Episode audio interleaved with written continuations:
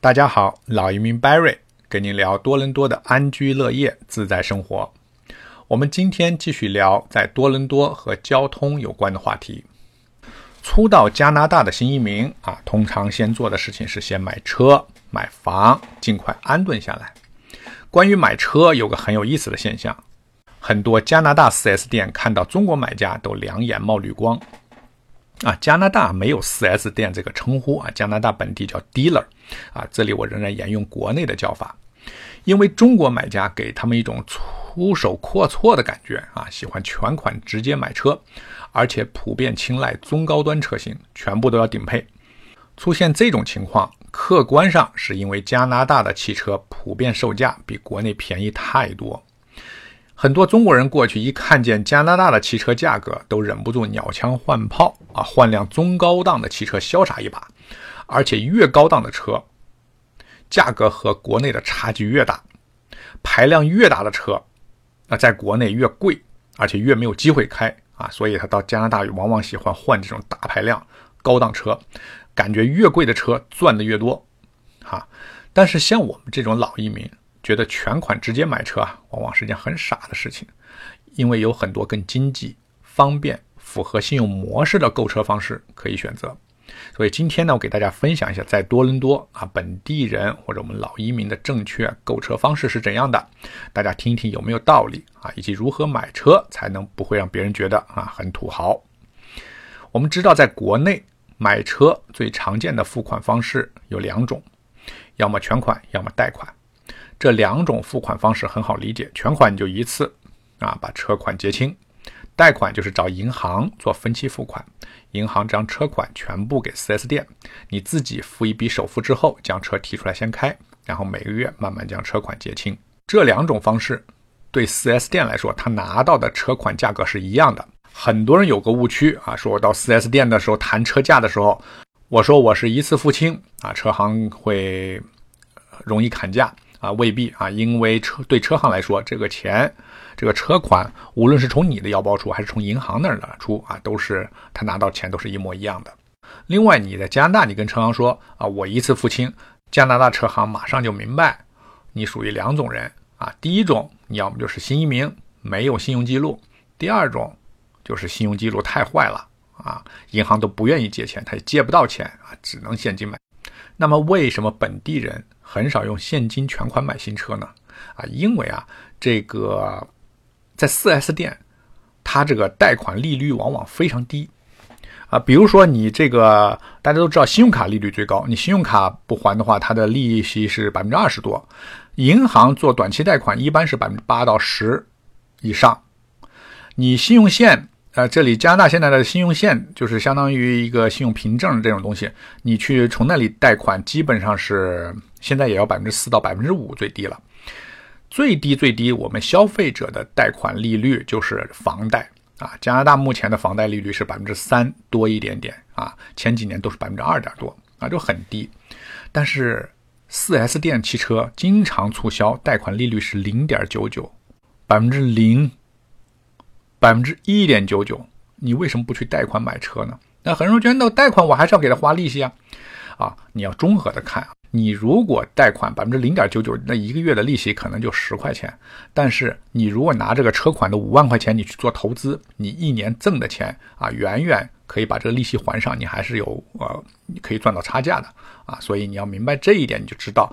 贷款是很划算的一件事情。还有很多中国人不知道，加拿大这边买车除了全款和分期贷款之外，还有一种方式叫 lease，L-E-A-S-E。这个 lease 这个词儿和 rent 这个词儿在英文里翻译成中文都是租、租赁的意思啊，不是很好理解啊。很多新移民搞不明白它有什么区别啊。租什么意思？rent 就是说我借一样东西啊，用几天我还你啊，就是。简单的借一下，那你到租车行租车都是这种形式。那么 lease 呢，就是说我啊，我拥有这个使用权，你把使用权给我了啊，我这个使用权我一般是长期的拥有两到三年甚至四五年，所以这叫 lease。lease 有点像长租啊，呃，rent 你可以理解成为短租啊，所以 lease 这种长租跟国内这种租车方式区别很大。lease 可以实际上真正它的含义是先租再买。举个简单的例子，你看中一辆售价为五万加币的新车，然后要求做四年的 lease 付款，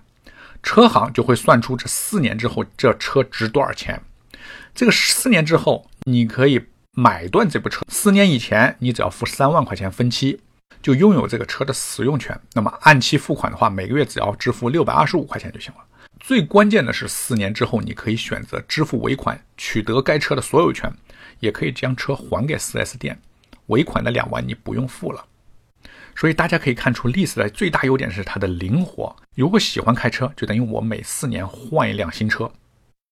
除了 lease 长期租车，还有很多人选择二手车。对于刚刚登陆的新移民或者留学生，以及经济状况一般想节省一点的，二手车也是不错的选择。在多伦多买二手车主要有两种途径：第一，4S 店，啊，多伦多满大街都是卖车的车行，基本上各个品牌都有，啊，高档的法拉利、兰博基尼到中档的 BMW，啊，每个 4S 店都有自己的二手部门。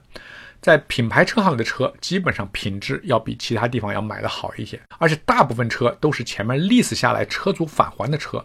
这种车的特点基本上都是自己驾驶，里程数有保障，有完整的车辆维护信息，都是在 4S 店维护的。而且每辆车车行都会经过完整的评估后才收车。那么卖车前呢，再进行必要的保养、翻新等。所以这里买车可靠性更好啊，有保证，但是价格会高一些。第二个呢，就市面上有很多私人二手车行，这个里边就是鱼龙混杂，有的口碑不错啊，但也有容易让你上当受骗的地方。这种车行呢，它有可能让你碰到一些走私车、水淹的车、黑车或者出过事故的车。所以，作为普通消费者，尤其是新移民，你如果不了解本地的汽车市场，如果你对汽车维修啊、机械方面你又不是专家，我不建议你去这种小的私人车行。啊，去买。好，我们现在驾照也考了，车也买了，是不是就可以开车上路了呢？答案是还不行啊。我们知道你还要买保险。这个加拿大买汽车保险啊，这个保险跟很多因素有关，但总的来说，你保龄就是你你保险车保险的保龄越长，你年龄越大，你结过婚越成熟，你越没有事故，你的保费就越低。啊，这也就是我前面跟大家说，你到加拿大第一件事，你尽量先去考一个 G 一牌照。你不管以后开不开车，你考一个，为什么？它除了你的身份证以外，你以后要开车有一项，他就会问你，你第一次拿到 G 一牌照是哪一年？那这个越早，你后面的保费会越便宜啊，这这是有关系的。加拿大的保险公司有很多啊，大多数保险公司呢会给你一种优惠的组合，比如说你的车险、房屋保险放在一家。啊，在一家公司购买啊，就他一般会给你打一个折扣。好，今天关于购车和保险的话题就分享到这里。那么，历经考驾照、买车保险，终于可以驾车上路了。那么，开车在加拿大要注意什么？下一期话题我再跟大家分享。好，感谢您的收听，我们下一期再见。